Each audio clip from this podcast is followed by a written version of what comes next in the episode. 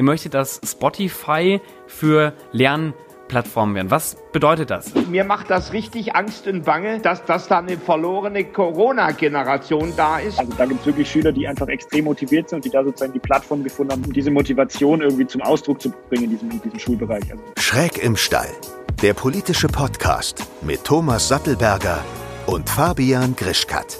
Willkommen zurück bei Schräg im Stall und ich muss, bevor diese Folge hier losgeht, mal eins loswerden. Ich weiß nicht, ob man das gerade sehen kann. Also die Menschen, die diesen Podcast nicht ausschließlich hören, sondern auch sehen. Ich sitze gerade in Berlin und es ist wirklich grau. Es ist komplett grau. Die Sonne ist gefühlt schon zu 100% untergegangen. Und Thomas bekommt einfach gerade parallel in München noch, ich sehe das bei dir an der Seite, ich bin total neidisch, Sonne ab. Ja. Das ist so unfair. Das ist, also ich meine, ich wusste, dass ich in eine graue Stadt ziehe, wenn ich nach, nach Berlin ziehen werde.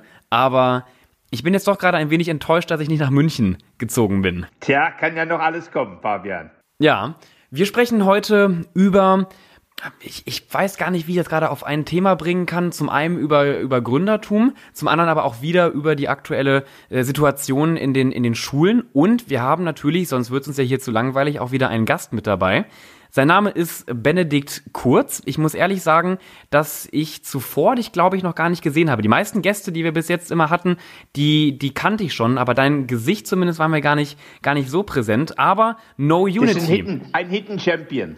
Ja, ein Hidden Champion und ein Hidden Talent. No Unity habe ich aber schon mal, schon mal gehört. Ähm, du bist der Gründer, der Geschäftsführer von No Unity. Was ist das für die Leute, die es nicht kennen? Genau, also zuerst mal vielen Dank, dass ich hier sein darf. Danke für die Einladung. Ähm, no Unity, also ich habe ich, ich hab das gegründet oder zusammen mit, mit vier anderen Gründern. Wir sind, wir sind fünf Gründer gerade.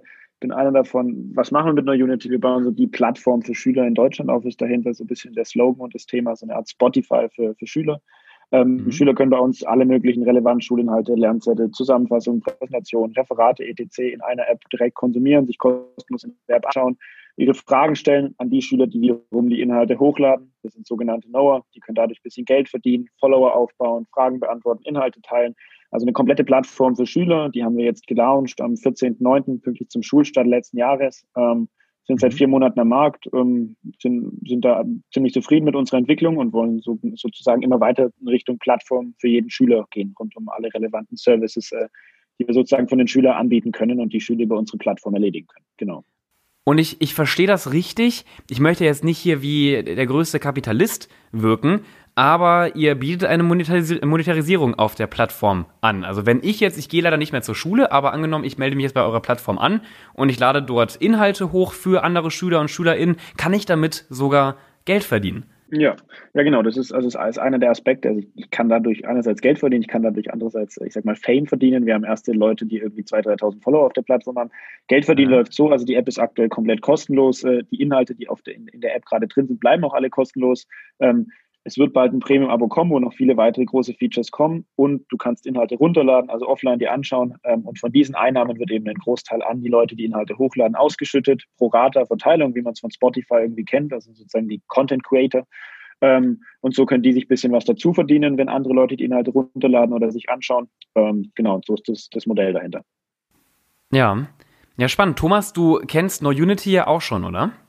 Ja, wir hatten mal, wir hatten mal Kontakt und ich, ich habe mir das Modell, äh, das, das war so im späten Herbst letzten Jahres, äh, haben, hat mir Benedikt das, das vorgestellt. Äh, und ich, ich fand das ganz, ganz spannend, äh, Schüler für Schüler äh, das, das ist mal eine, eine, eine ganz andere, eine ganz andere Logik als Ältere für Jüngere. Äh, und ich bin ja sowieso jemand, der glaubt, dass das Peer-to-Peer-Learning, wie man das in der Fachsprache sagt, also das Lernen von Gleichaltrigen, dass das wirklich eine Zukunft hat. Ja, jetzt hast du, Benedikt, jetzt hast du gerade gesagt, ihr habt am September hattet ihr, im September hattet ihr euren Launch letztes Jahr. Das heißt, ihr seid Gründer in der Corona-Krise. Wie fühlt sich das an, in einer weltweiten Pandemie zu gründen? Ähm, also ich, ich würde mal sagen, für uns war es jetzt gar kein Riesennachteil. Also wir haben sicher nicht den Push bekommen, den jetzt, den jetzt andere Plattformen im Schulbereich bekommen, wie direkt mit den Schulen zusammenarbeiten. Also brauchen brauch wir jetzt nicht beschweren über unser Wachstum, das ist alles gut. Ähm, aber wir haben, also was wir als Gründer gemerkt haben, man konnte sich irgendwie in der Zeit in unseren Augen noch stärker aufs Produkt und aufs Gründen konzentrieren, weil gar nicht so viele Nebenkriegsschauplätze irgendwie da waren, an denen man irgendwas anderes machen konnte. Also man hatte zum Beispiel ähm, gar keine andere Möglichkeit, als häufig einfach zu Hause zu sitzen und die ganze Zeit zu arbeiten und sein Produkt voranzubringen, weil du, weil du nicht, ja, sehr praktisch. Ähm, klar, was natürlich irgendwie fehlt, was uns natürlich auch gefehlt hat, wir hatten natürlich auch einige Events geplant und geplant mit Schülern irgendwie in Kontakt zu treten, wirklich auch face to face, nicht nur irgendwie über Zoom oder sowas. Ähm, ja. das, das fehlt uns natürlich viel. Wir haben, wir haben jetzt auch schon ein kleines Team von, von acht Leuten. Wir sitzen auch alle gerade zu Hause. Wir haben teilweise neue Leute dabei, die wir eigentlich, die ich noch nie gesehen habe äh, in person, also alles sozusagen remote irgendwie. Und da wäre es schon mal ganz schön, dass man sich da auch mal ja, richtig wieder trifft und das alles wieder ganz normal läuft. Aber ansonsten würde ich jetzt sagen, wir hatten jetzt nicht den riesigen Nachteil daraus gezogen, weil wir jetzt zumindest zum jetzigen Zeitpunkt noch nicht die ganze Zeit in der Welt rumfliegen müssen. Was würdet ihr denn, ich denke, es gibt auch bestimmt andere junge Gründer und Gründerinnen, die gerade diesem Podcast hier zuhören. Was würdet ihr denen denn raten? Vielleicht auch nochmal in Anbetracht der, der Corona-Krise habt ihr, ich will ja jetzt nicht eure Fehler hinterfragen, aber vielleicht auch irgendwelche Schritte gemacht, wo ihr denkt, ah, im Nachhinein würde ich doch anders machen. Hat er vielleicht einen Tipp fürs, fürs Gründen für junge Menschen? Ja, also es gibt sicher irgendwie viele Sachen, wo man irgendwie mal teilweise auf die Nase fällt. Ich denke, das gehört auch irgendwo mhm. dazu. Ähm, was man sicher auf jeden Fall sagen kann, was denke ich mal auch viele irgendwie schon falsch gemacht haben, was bei uns immer ein Thema war, wir haben extrem viel irgendwie selber entwickelt am Anfang und gedacht, boah, das ist ja richtig cool, was wir machen. Und dann ist uns irgendwie nach ein paar Monaten eingefallen, oh, wir sollten vielleicht auch mal mit vielen anderen Nutzern sprechen und nicht irgendwie nur mit unseren Geschwistern, die eh alles toll finden, was wir machen, so blöd gesprochen.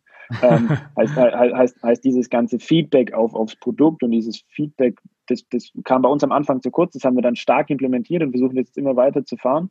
Ähm, aber das ist, das ist sicher ein Haupttipp, irgendwie viel mit dem Markt sprechen, viel testen und, und möglichst früh rausgehen, um, um wirklich viel Feedback einzuholen. Ja, das, das heißt, ihr wart quasi so in eurer eigenen Filterbubble ein, ein wenig äh, gefangen, bevor ihr mal mit anderen Nutzern und Nutzerinnen gesprochen habt.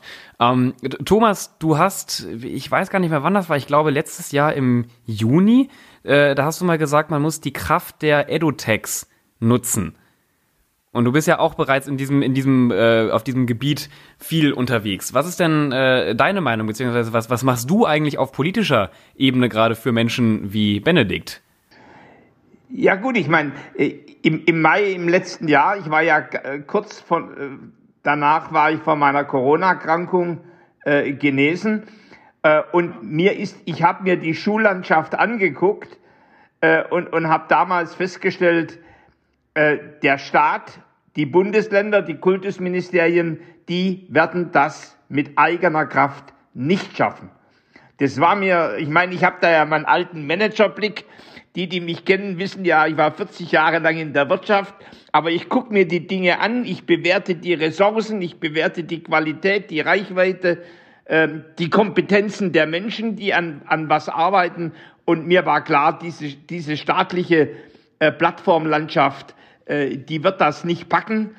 Äh, weder, weder von, von der Server-Intensität ähm, äh, her äh, noch äh, noch von der Qualität äh, der Lernstruktur bis hin zu dem Thema der Inhalte. Und dann habe ich einen Antrag gemacht äh, im Bundestag, schon im Juni letzten Jahres, wo ich gesagt habe, bitte, äh, Juni, ja, bitte Frau Forschungsministerin, Bildungsministerin Karliczek, setzen Sie sich an einen Tisch mit den Edutechs und besprechen Sie, wie die Ihnen helfen können in der Krise. Also ich glaube nie, dass die Edutechs alleine die Krise stemmen. Aber ich glaube, dass da viel Kraft drin steckt, äh, sozusagen, die helfen könnte, dass wir die Krise deutlich besser bewältigen als jetzt, äh, wo im Grunde äh, die Server in die Knie gehen, die, die, die Plattformen die Qualität nicht bringen, zum Teil wichtige Funktionalitäten da sind, staatliche Entwicklungen wie die Hasso-Plattner äh, äh, Plattform, äh, die, die HPI-Plattform, äh, die, die im Grunde auch Datenschutzprobleme hat. Also ich, ich glaube einfach an die Kraft junger Gründerinnen oder auch älterer Gründerinnen und Gründer, äh, dass die das im Land das besser machen können. Jetzt frage ich dich mal ganz, ganz äh, frech, Benedikt, hier in dem Podcast. Äh, das war jetzt die Meinung eines Bundestagsabgeordneten. Welche Erfahrung habt ihr denn mit äh, PolitikerInnen gemacht? Habt ihr das Gefühl, dass sie auch im Jahr 2020 und 2021 mehr auf Leute wie euch äh, zugehen?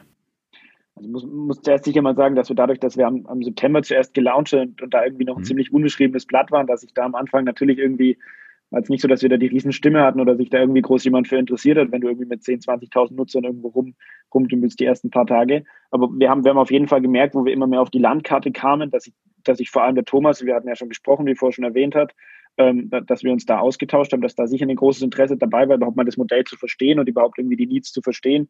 Wir haben jetzt auch gemeinsam mit, mit weiteren EduTechs in Deutschland schon mal gesprochen, steht ja jetzt auch wieder an. Also ich, ich, da ist das auf jeden Fall eine Bereitschaft da, was zu ändern. Muss aber auch ehrlich sagen, sonst kam, kam von noch niemandem was an uns rangetragen, also von, von keinen anderen Politikern in dem Sinne. Wir haben aber sicher auch nicht das, das Produkt, das irgendwie perfekt ist für die Politik. Also da gibt es sicher andere äh, EduTechs in Deutschland, die irgendwie den Schulen akut bei Server, bei Plattformen deutlich mehr weiterhelfen können, weil das gar nicht unser Markt ist. Also wir richten uns nicht direkt an Schüler, äh, nicht direkt an Schulen, an Schüler richten wir uns. Ähm, heißt, ähm, genau, also wir haben da jetzt keine riesen, keine riesen Veränderung bisher wahrgenommen. Ähm, aber da kommen wir, denke ich, gleich auch noch mal ein bisschen genauer zu. Ja, aber, aber lass mich da mal fragen. Im, Im Grunde müsste doch eigentlich der, der Sindelfinger Oberbürgermeister richtig stolz sein, dass er so ein Startup hat vor den Toren von Daimler, äh, wo, wo man ein Stück andere Wirtschaft gemacht ist oder die, die Lehrer äh, oder die äh, Schulleiterinnen und Schulleiter der, der, der Böblinger äh, Schulen, die müssten doch eigentlich sagen, Menschenskinder, no unities, äh, wie, wie könnt ihr äh, Unterricht äh, bereichern? Nicht machen, aber bereichern. Äh, denn, denn, im, denn wir wissen ja schon aus der Lernforschung seit vielen Jahren, dass man äh, vom Lehrer lernt, von der Lehrerin, aber genauso von, von, von seinen Peers, äh, in, indem man wirklich sieht, wie die Themen anpacken und lösen und, äh, mit, und Wissen erwerben echt, also, also, zum, also aus Sinnefing haben wir, haben wir Unterstützung, so kam auch der Kontakt zu dir zustande durch den Max Reinhardt, da, der, also hier Props an den Max, falls es irgendwann hört da. Ähm, zu deinem Thema, dem Peer-to-Peer-Learning, also stimmt auf jeden Fall, da sind wir auch riesig von überzeugt, weil wir sagen, okay, das haben in Deutschland noch nicht viele, noch nicht viele auch Anbieter von, von anderen Startups oder sowas wirklich verstanden, dass eigentlich äh, Bildung häufig fast besser vermittelt werden kann, wenn es von Schüler für Schülern kommt. Heißt sozusagen, wenn ich irgendwie einen brutal guten Schüler habe und der tolle Inhalte schreibt oder der Sachen gut erklären kann und Themen gut versteht, dann verstehen es ja häufig die, die bisschen leistungsschwächeren Schüler deutlich besser, weil es einfach auf Augenhöhe erklären kann. Die wären ja nicht so leistungsschwach in vielen Fällen, wenn es die Lehrer irgendwie wirklich gut könnten oder wenn es von Institutionen irgendwie wirklich gut rüberkommen könnte. Und das ist sicher auch einer der Vorteile von unserem Modell und sicher auch einer der Treiber vom bisherigen Wachstum, dass wir halt sozusagen auf der Seite eher ansetzen und sagen, wir sind auch fest davon überzeugt, dass Schüler in, in vielen Fällen besser damit lernen, wenn sie es wirklich von anderen Schülern erklärt oder, oder die Inhalte bekommen und damit lernen, als wenn sie immer nur dieses typische von oben herab, ich lerne irgendwie von einem Redakteur oder von einem Lehrer oder von, von whatever. Also da kann ich dir definitiv zustimmen. Was sagen denn eure alten, ich glaube, ihr geht ja nicht mehr zur Schule. Was sagen, was sagen denn eure Lehrer und, und, und, und, Lehrerinnen der, der alten Schule? Finden die das gut, ähm, was, was ihr da macht? Oder sehen sie vielleicht ihren Job ein wenig in, in Gefahr? Was sind denn da die Meinungen, die man aus diesen Kreisen hört? Also, also wir haben, also wir, genau, wir gehen, wir haben dieses Jahr Abitur gemacht. Ähm, ich war davor eher auf einer Sportschule noch. Also ich kannte diesen ganz normalen Schulalltag gar nicht 100 Prozent mehr die letzten zwei Jahre. Heißt aber, mhm. was wir so auch, auch familiär und, und, und Lehrer immer mitkriegen, ist, es gibt natürlich die Modernlehrer, die das irgendwie unterstützen und sehen, dass die Schüler dadurch wirklich Dinge besser verstehen, irgendwie außerhalb vom Schulalltag. Wie gesagt, wir wollen nicht in die Schule rein. Also wir sind sozusagen für alles nach 12.50 Uhr zuständig. Ähm, dass die Schüler da sicherlich effektiver und effizienter mit uns lernen können und Dinge besser verstehen und vor allem mehr Spaß am Lernen bekommen als modernes. Ähm, es gibt aber sicher auch Lehrer, haben wir auch schon auf Artikel irgendwie Feedback bekommen von wegen, äh, ja, das würde doch irgendwie bestimmte Sachen irgendwie, dass Schüler dann gar nichts mehr lernen oder sowas. Da sind wir völlig anderer Meinung. Ähm, ist ja auch klar irgendwo, ähm, aber da sind wir eigentlich relativ also junge, junge Lehrer und Lehrer, die der Digitalisierung sehr offen gegenüberstehen, die unterstützen es, weil sie irgendwie sehen, dass Schüler auch alternative Lernansätze brauchen und dass die bisherigen Lernansätze nicht immer wirklich viel bringen. Äh, und altmodischere Lehrer wirst du, glaube ich, nie hundertprozentig zufriedenstellen mit solchen Lösungen. Ja, aber jetzt muss ich doch nochmal äh, einhaken. Weil du sagst, äh, wir, machen ja nichts weniger, nicht so viel für die Schule, sondern wir machen für die Schülerinnen äh, und Schüler. Wenn man mal Schule richtig modern denkt oder zukunftsgerichtet denkt, dann ist doch eigentlich das Peer Learning auch ein fester Bestandteil von Schule. Ob das dann noch die traditionelle Schule von heute ist, das ist eine ganz andere Frage. Aber das sind dann vielleicht äh, Experimentierlabore äh, oder, oder es sind vielleicht äh, Übungen, äh, die die äh, Schulkameraden äh, en entwickelt haben, und Experimente, äh, an denen die Schulklasse mit, mitmachen kann, etc. Oder die Art und Weise, wie sogenannter Stoff äh, vermittelt wird, dass der sehr viel anschaulicher und lebensnaher und mit, mit der Sprache der jungen Menschen gemacht wird. Eigentlich könnte ja Schule zu einem Drittel aus euch bestehen in der Zukunft. Ja, könnte, also könnte man auf jeden Fall sehen oder so, oder also können die Schulen auf jeden Fall sehen, dass diese Art von Lernen irgendwie auch gut funktioniert. Dass wir anhand Feedback, Daten etc. alles sehen. Aber ich glaube nicht, dass sich da in den nächsten zwei, drei Jahren irgendwie schon gut was ändern wird an dem bisherigen System. Aber ganz langfristig gedacht sicher und da glaube ich auch stark dran. Ich meine, wir sind in allen Bereichen des Lebens irgendwie diesen Sharing-Gedanke. Ähm, wir wollen den in die Schule privat reinbringen, aber es sollte auch irgendwo Sache der Schule sein, die, die diesen Sharing-Gedanke möglichst gut in die direkte Bildung zu integrieren. Ähm, also glaube ich schon, dass man da einiges machen könnte. Ja, also ich meine, insofern äh, äh, seid ihr genau richtig bei den, bei den Edutechs, die auch der Schule helfen. Denn, denn, denn mittelfristig muss man ja auch Schule neu denken. Jetzt habt ihr natürlich erst in der äh, Corona-Krise euer Angebot äh, gelauncht, aber im Allgemeinen, ich denke mal, ihr habt euch auch zuvor schon mit digitalen Angeboten beschäftigt. Merkt ihr da einen großen Anstieg, was, was die Nachfrage anbelangt, gerade weil man ja auch gar nicht mehr momentan in die Schule gehen, gehen kann. Also war das nicht eigentlich eure perfekte Zeit, jetzt dieses Produkt auf den Markt zu bringen? Also, also man kann es so oder so sehen. Also klar, wir hatten die Idee vor, vor eineinhalb Jahren, also da war Corona irgendwie noch unabsehbar und da haben wir damals schon den Need gesehen und gedacht, da gibt es noch keine gute Plattform, da gibt es noch nichts, warum gibt es nicht so? Haben dann aber ja. natürlich, also wir sehen natürlich einen Push durch Corona auf der einen Seite, dass diese Grundkompetenz und dieses Grundinteresse an digitalem Lernen, was halt auch wirklich jeder Schüler versteht, oh, ich kann ja auch digital lernen, weil es einfach muss, ähm, also da sind wir immer der Überzeugung von, dass es bei den meisten Schülern schon, schon vorherrscht. Aber natürlich kriegen es jetzt noch mehr Schüler mit, weil sie es einfach müssen. Ähm, was wir, aber wir sehen zum Beispiel bei uns, für uns ist zum Beispiel wachstumstechnisch gar nicht unfassbar wirklich gut, dass, dass die Schüler zu Hause sitzen, weil unser Hauptwachstum ist wirklich, wenn die Schüler es in der Schule sich untereinander empfehlen und im Unterricht der eine sagt, hier, schau mal die App und hier, ich habe da was Cooles gefunden. Ja, das schaffst ja, natürlich ja. zu Hause nicht so einfach.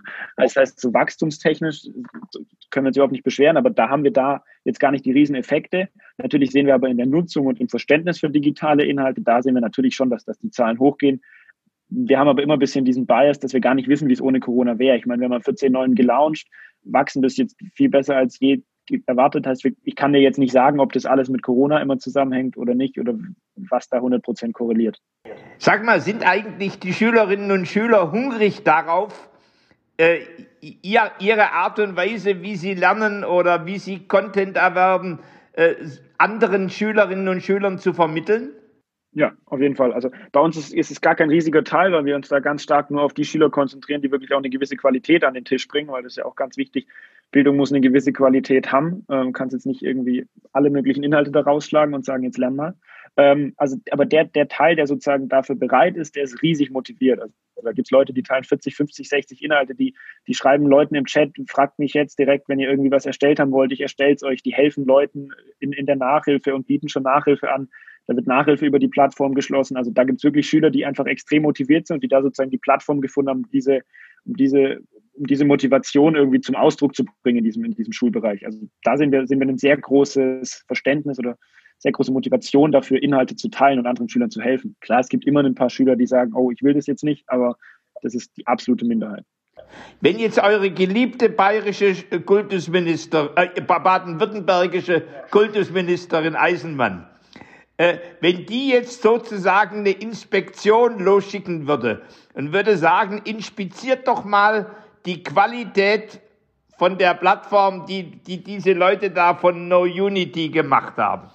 Was, zu welchem Ergebnis würden die kommen? Oh. Ich, ich, hoffe, ich, weiß, ich, weiß, ich weiß nicht, ob man, wenn, wenn die was prüfen, ob man da überhaupt zum guten Ergebnis kommen kann, aber ähm, also wir sind, also wir sehen natürlich anhand der Bewertungen, anhand des Feedbacks von den Schülern, dass die Grundqualität und die Zufriedenheit mit der Plattform extrem hoch ist. Ähm, wir, wir, wir haben, wie gesagt, so ein zweischneidiges äh, Bewertungsmodell in die Plattform eingebaut. Eingebaut heißt, alle Inhalte, die sozusagen hochgeladen werden, werden kurz von uns gecheckt ähm, also, also ganz unverbindlich, aber kurz, kann man die wirklich durchlassen? Ist das jetzt nicht irgendwie direkt rauskopiert aus Wikipedia? So? Ähm, und im zweiten Schritt haben wir dann dieses typische Plattformbewertungsmodell, wo Schüler Inhalte liken können, Inhalte kommentieren können, schlechte Inhalte melden können. Und da sehen wir extrem hohes Engagement, also höheres Engagement als beispielsweise auf Instagram oder sowas, was man gar nicht denken würde, dass irgendwie Schüler Lernzettel und Zusammenfassungen liken. Und da spielen wir natürlich dann gute Inhalte besser aus, schlechte Inhalte schlechter aus. Ähm, um, um darüber sozusagen die Qualitätssicherung im zweiten Schritt auf der Plattform zu betreiben. Da glauben wir auch ganz stark dran, weil wir schon der Ansicht sind, dass ein Schüler per se weiß, was er lernen muss und dass diese, dass diese Bildung sozusagen im ersten Schritt, dadurch, dass sie von uns gefiltert ist und wirklich eine ordentliche Schüler Inhalte hochladen, schon mal den Grundfilter erfahren hat. Und das wollen wir sozusagen jetzt noch peu à peu natürlich, natürlich weiter ausbauen, um, um auch von diesen reinen Inhalten, die wir aktuell haben, wegzukommen. Aber, aber, aber lass mich mal sagen, ich meine, das heißt ja im Grunde, ihr müsst ja auch dann richtig politisch wache junge Menschen auf eurer Plattform haben, die zum Beispiel sagen, Augenblick mal, pass auf, äh, da, da sind rassistische Sätze drin. Äh, oder da ist rechtsradikales Gedankengut. Äh, ist das auch so, dass euch da die, die Nutzerinnen und Nutzer, dass die euch wirklich da Hinweise geben? Ja, also, also so, so, so ganz offensichtliche Sachen, die, die gehen natürlich schon mal gar nicht durch, völlig klar. Ja. Wenn irgendwas doch mal durchgeht, ähm, dann auch 100 Prozent. Also wir haben Nutzer, die, die, die äh, sind gefühlt jeden Tag dran und prüfen irgendwelche Inhalte und melden die uns. Ähm, also es wird, es wird grundsätzlich nicht viel gemeldet. Es ist jetzt nicht so, dass jeden Tag 300 Meldungen reinkommen oder sowas, ja. gar nicht. Aber wir haben wirklich ein paar so wirkliche Power-User, die wirklich die ganze Zeit melden und da sehr, sehr aktiv sind, mit denen wir auch im Kontakt sind, weil die natürlich für uns auch extrem wertvoll sind. Und wie sieht's mit Wagniskapital aus?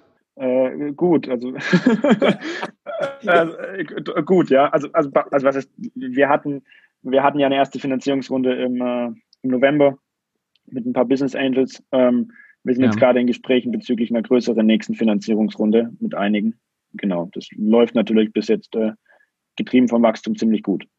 Ja, da, ich wollte auf, auf einen ähnlichen Punkt gerade eingehen. Ich habe das nämlich auch äh, in einem, einem Artikel gelesen. Ich bereite mich ja immer auf diese Podcast-Folgen hier vor und auf, auf die Gäste. Ähm, böse Stimmen unterstellen mir, ich würde das nicht immer tun.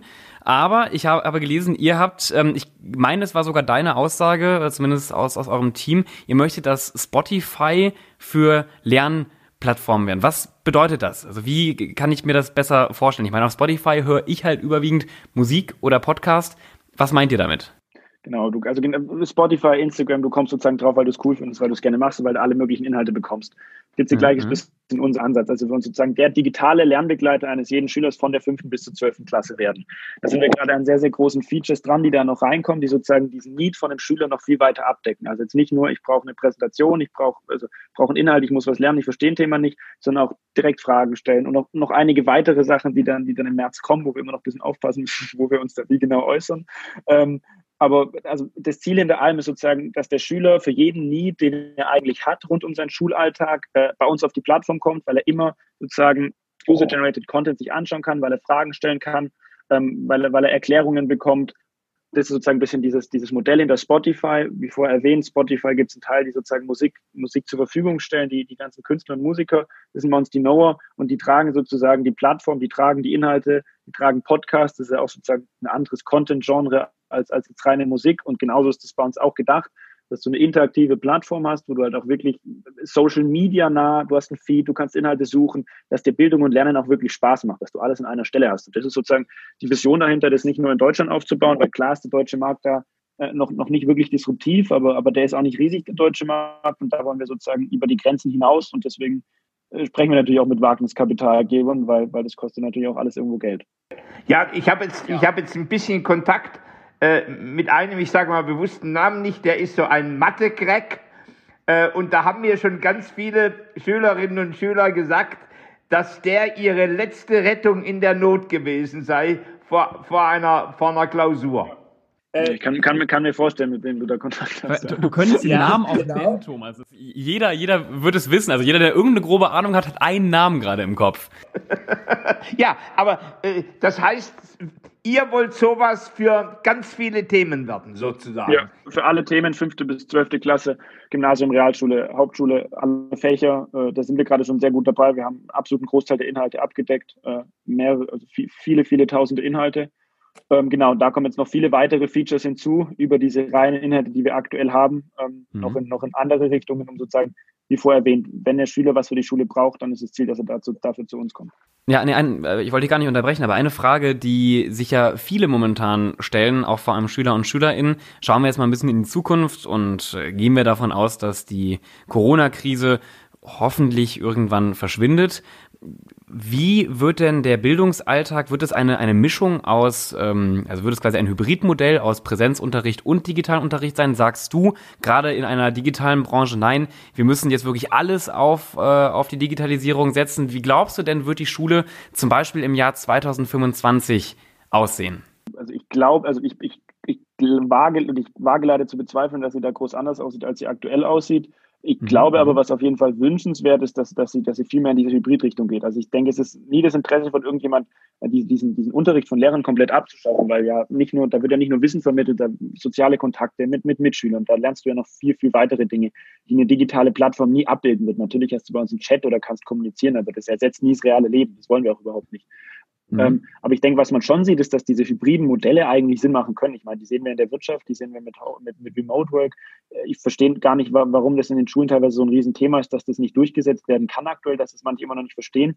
Aber ich glaube, dadurch sparst du dir extrem viel Zeit, dadurch, dadurch kannst du viele Dinge viel, viel effizienter machen und dadurch förderst du eine viel größere Digitalkompetenz auch schon bei Schülern, Schülern irgendwie in jungen Klassen, die einfach langfristig brutalst relevant wird. Ich meine, da wird keiner mehr dran vorbeikommen. Also jetzt bin ich ja jemand, also es gibt ja nicht nur euch, sondern es gibt ja zu, zu meiner großen Freude, gibt es, gibt es eine richtige Edutech-Szene in Deutschland. Äh, da gibt es solche, die, die, die machen nur äh, Plattformen und dezentrale Server oder es gibt solche, die sind Content-Anbieter, ähm, wie auch immer. Äh, und, und ich persönlich sage ich immer, eigentlich müsste gerade in einer, in einer Situation wie jetzt, das ist eine Jahrhundertkrise, und da, da wäre mir eigentlich jede Lösung, äh, die im Grunde Schulen heute hilft, auch wenn vielleicht mal eine Weile lang ein Fleckerlteppich entsteht, wäre für mich besser, als nicht zu lernen. Was würdet denn, was würdet ihr denn machen, wenn, wenn, wenn morgen äh, eure Kultusministerin Eisenmann zu euch käme und sagt, Passt mal auf, ihr macht jetzt zwar viel für Schüler, aber könnt ihr nicht auch für die Schule hier und jetzt beitragen? Was würdest du sagen? Natürlich muss das ein bisschen finanziert werden, denn ihr könnt ja das nicht sozusagen nur äh, pro bono machen, denn, denn ihr habt ja ein Geschäftsmodell, das ihr entwickelt. Aber was würdest du der Frau Eisenmann sagen? Ich glaube, du, dass du dieses Modell bei uns, dass bestimmte Leute Inhalte hochladen, also da, da kannst du extrem viel natürlich auch mit Lehrern machen, dass der Lehrer einfach irgendwie gewisse Inhalte teilen, dass die Inhalte, die eh schon auf der Plattform sind und die Inhalte von Lehrern irgendwie in Kombination genutzt werden. Ich muss ja sozusagen als Lehrer nicht jeden, jede Zusammenfassung oder was selber schreiben. Wenn ich da gute Inhalte woanders vorfinde, dann kann ich die ja sehr wohl auch für meine Klasse, für meine für meinen Unterricht nutzen. Also ich denke, da ist auch wieder so ein Hybridmodell, ist da sicher, mit Sicherheit denkbar. Also wir werden, wir werden nie einen linearen oder auch andere EduTech-Anbieter, wir werden nie einen linearen Unterricht hundertprozentig ersetzen, aber ich denke irgendwie ähm, eine, eine gewisse Ausweitung des Unterrichts, dass du jetzt nicht immer nur noch diese typischen Schulbücher hast, sondern dass du auch mal die digitalen Plattformen da irgendwie an Land ziehst und schaust, okay, da kann ich ja auch Inhalte finden, da kann ich ja auch Sachen machen. Ich glaube, dafür ist eine, ich glaube, dafür könnte man schon sehr viel unterstützen und ich glaube vor allem, dass dieses ganze, dieses ganze Thema jetzt auch gerade in der Corona-Krise rund um, wie, wie kriege ich Schüler rein, die irgendwie abgehängt werden oder sowas, dass das häufig Plattformen, die irgendwie die Freiwilligkeit des Schülers bedienen, häufig deutlich besser lösen können, als wenn ich jetzt als Kultusministerium, Kultusministerium oder als Lehrer hinkomme und sage, du musst jetzt XYZ machen äh, und der Schüler dann erst recht sagt, oh, da habe ich jetzt gar keinen Bock drauf. Also du würdest der, der Frau Eisenmann oder äh, sagen wir mal dem bayerischen Kultusminister Piazzolo, den es ja auch böse erwischt hat, äh, mit seiner Mebis-Plattform äh, Millionen rein investiert und, und jedes Mal, wenn sie wieder starten soll, geht sie voll in die Knie. Ähm, eigentlich bemitleidenswerter äh, Politiker. Ähm, das, ich meine, der, der, wird wahrscheinlich von seiner eigenen Bürokratie jeden Tag in die Irre geführt. Ähm, ja, aber dann würdest du ihr im Grunde sagen, also Frau Eisenmann oder Herr Piazzolo, äh, ihr, ihr könnt im Grunde mit uns arbeiten und in den nächsten Wochen eine Plattform entwickeln, wo im Grunde Lehrer ihre tollen Lösungen sozusagen draufstellen können, dass andere Lehrer sich bedienen können. Und wenn es noch Sch Schülerlösungen sind, ist es uns noch lieber. Also was ist, was ist Lösungen, vor allem auch Arbeitsblätter etc. für die Schüler? Also ich denke, ich denke, diesem ganzen Lehrerding macht, macht, macht, macht der Lehrermarktplatz irgendwie einen sehr, sehr guten Job, also zumindest, was man da von außen mitkriegt. Aber, aber auf jeden Fall könnte man da unterstützen. Also ich glaube, der wäre keiner der Anbieter, der sagen würde, nee, wir halten uns da raus, wir wollen überhaupt nichts mit Schulen zu tun haben, weil natürlich, ich meine, für uns hat jede Schüler mehrere hundert Schüler, die für uns auch relevant sind. Also, also ist, ja, ist ja völlig klar. Ich denke eh, dass der Staat, was du gerade angesprochen hast, in Bayern oder auch in Deutschland, mit Baden-Württemberg haben wir das gleiche Beispiel mit, mit Moodle und den ganzen Lernplattformen denke, dass der Staat sich da äh, eigentlich deutlich mehr raushalten sollte äh, mit seinen staatlichen äh, Netzwerken, Plattformen, Apps, die er versucht hochzubringen, weil die wenigsten mhm. davon eigentlich wirklich funktionieren und, und, und, genutzt werden. Also jetzt würde ich dir fast mein, meine einzige politische Aussage heute, du kannst gerne zu mir in die politische äh, Partei kommen, der ich angehöre. Ja, aber nein, ich, ich glaube, was, ich glaube, was man ganz unabhängig ja von einem äh, von einem Parteiprogramm sagen kann. Der Staat muss nicht das machen, was gute Edutechs selber können und schon unter, zum Teil ja schon deutlich auf unter Beweis stellen. So, da muss der Staat helfen, die Rahmenbedingungen zu schaffen, dass man wachsen und gedeihen kann. Aber er muss nicht selber Eigenentwicklungen machen. Nee, also finde ich, find ich auch 100 Prozent sagen, gibt es auch gar nicht, weil wir davon irgendwie riesig profitieren würden, glaube ich jetzt gar nicht. Also es gibt sicher viele andere Anbieter, die dadurch deutlich mehr von hätten und die da, glaube ich, auch deutlich, sehr stark mit zu kämpfen haben, dass der Staat versucht, eigentlich eins zu eins Konkurrenzprodukte aufzubauen. Mit, mit viel Geld, das da reinfließt, das aber einfach schlecht executed ist häufig.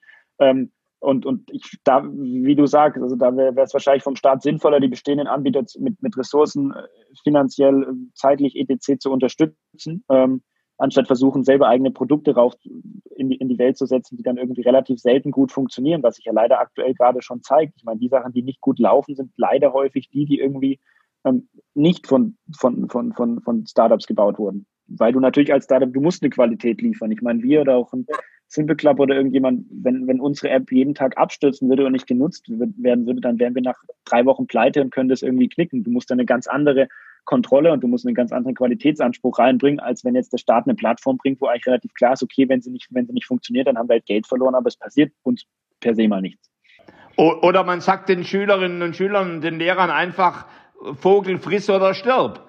Äh, du kriegst mein Moodle so, wie es ist, und wenn es dann dreimal abstürzt, äh, und, und du eine Stunde lang äh, nichts machen kannst, das ist dein Problem. Das ist ja im Grunde quasi eigentlich ein Modell, wo, wo, wo, kein Kunde wirklich die Möglichkeit hat, laut seine Stimme zu erheben.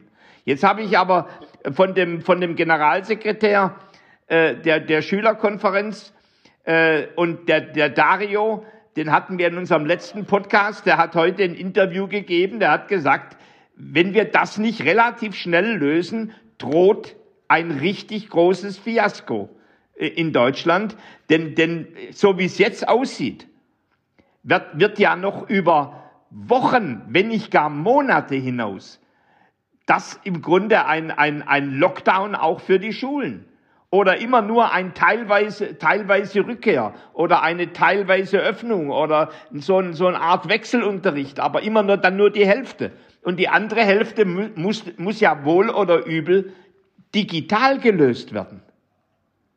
So, also ich, ich hab, mir macht, mir macht das richtig Angst und Bange, dass, dass da eine verlorene Corona-Generation da ist. Und jetzt kommen noch die Ersten daher und sagen, dann braucht man dann auch keine Abitursprüfungen, äh, und ob, obwohl es keinen Grund gäbe, nicht äh, beispielsweise mündliche Abschlussprüfungen so zu machen, wie wir das gerade hier machen. Das ist ja keine Prüfung, aber ein Gespräch. Äh, und, so, also und im Grunde damit im Grunde eine ganze Generation zu brandmarken als diejenigen, die so eine Art Notjahrgang mitgemacht haben. Nee, stimmt auf jeden Fall. Also ich denke, dass da an sich von den Schulen noch viel, viel mehr Offenheit gefragt ist. Also wie gerade gesagt, ich meine, man kann, man kann viele Arten von Prüfungen, jetzt nicht direkt schriftliche Prüfungen, aber Präsentationen, äh, Gruppenarbeiten, etc., äh, mündliche Prüfungen kannst, kannst du ja alle ganz easy digital machen. Also da, da spricht ja überhaupt nichts dagegen. Ähm, und, und das verstehe ich schon auch nicht, warum da Schulen immer noch teilweise wirklich so extrem dagegen sind und so extrem in ihren alteingesessenen Strukturen festgefahren sind, weil vielleicht ist es ja. nicht die optimale Lösung, aber man hat jetzt gar keine wirklich anderen Optionen. Also diese, dieses Modell auch äh, von der Frau Eisenbahn zu sagen, du musst alle Schüler zurück in die Schule bringen und alle aufeinandersetzen. Also weiß es nicht, was ich davon halten soll. Also Benedikt, ich, ich finde es äh, super spannend, auch was du, was du alles erzählst. Ich wünschte mir, ich hätte in meiner Schulzeit ähm, bereits euer Angebot nutzen können, aber ich muss in diesem Podcast auch immer wieder auf die, auf die Uhr gucken, sonst tut's ja keiner. Und wir kommen gerade hier langsam zum Ende. Was sind denn, oder worauf kann man sich denn als Nutzer oder Nutzerin von eurer App in diesem Jahr freuen? Gibt es da Sachen, du hast vorhin gesagt, du kannst über gewisse neue Features und Projekte nicht sprechen, aber wenn wir dich die ganze Zeit hier schon ausquetschen, dann kannst du ja zumindest noch mal kurz äh, Werbung machen. Was kommt denn Neues in eurem Spotify äh, des Lernens in diesem Jahr?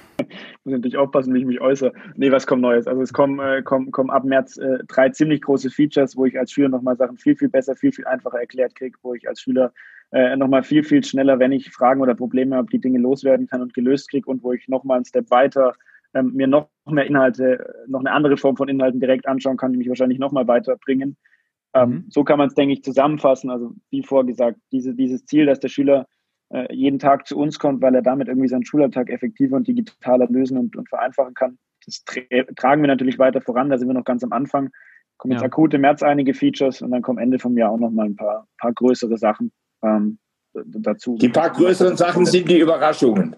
Ja, ja, beziehungsweise die März jetzt auch. Die März Ja, übrigens, also an alle, die jetzt gerade, die jetzt gerade zuhören, äh, die Chance zu so einem äh, Company Pitch die kriegen natürlich nur die Jungen.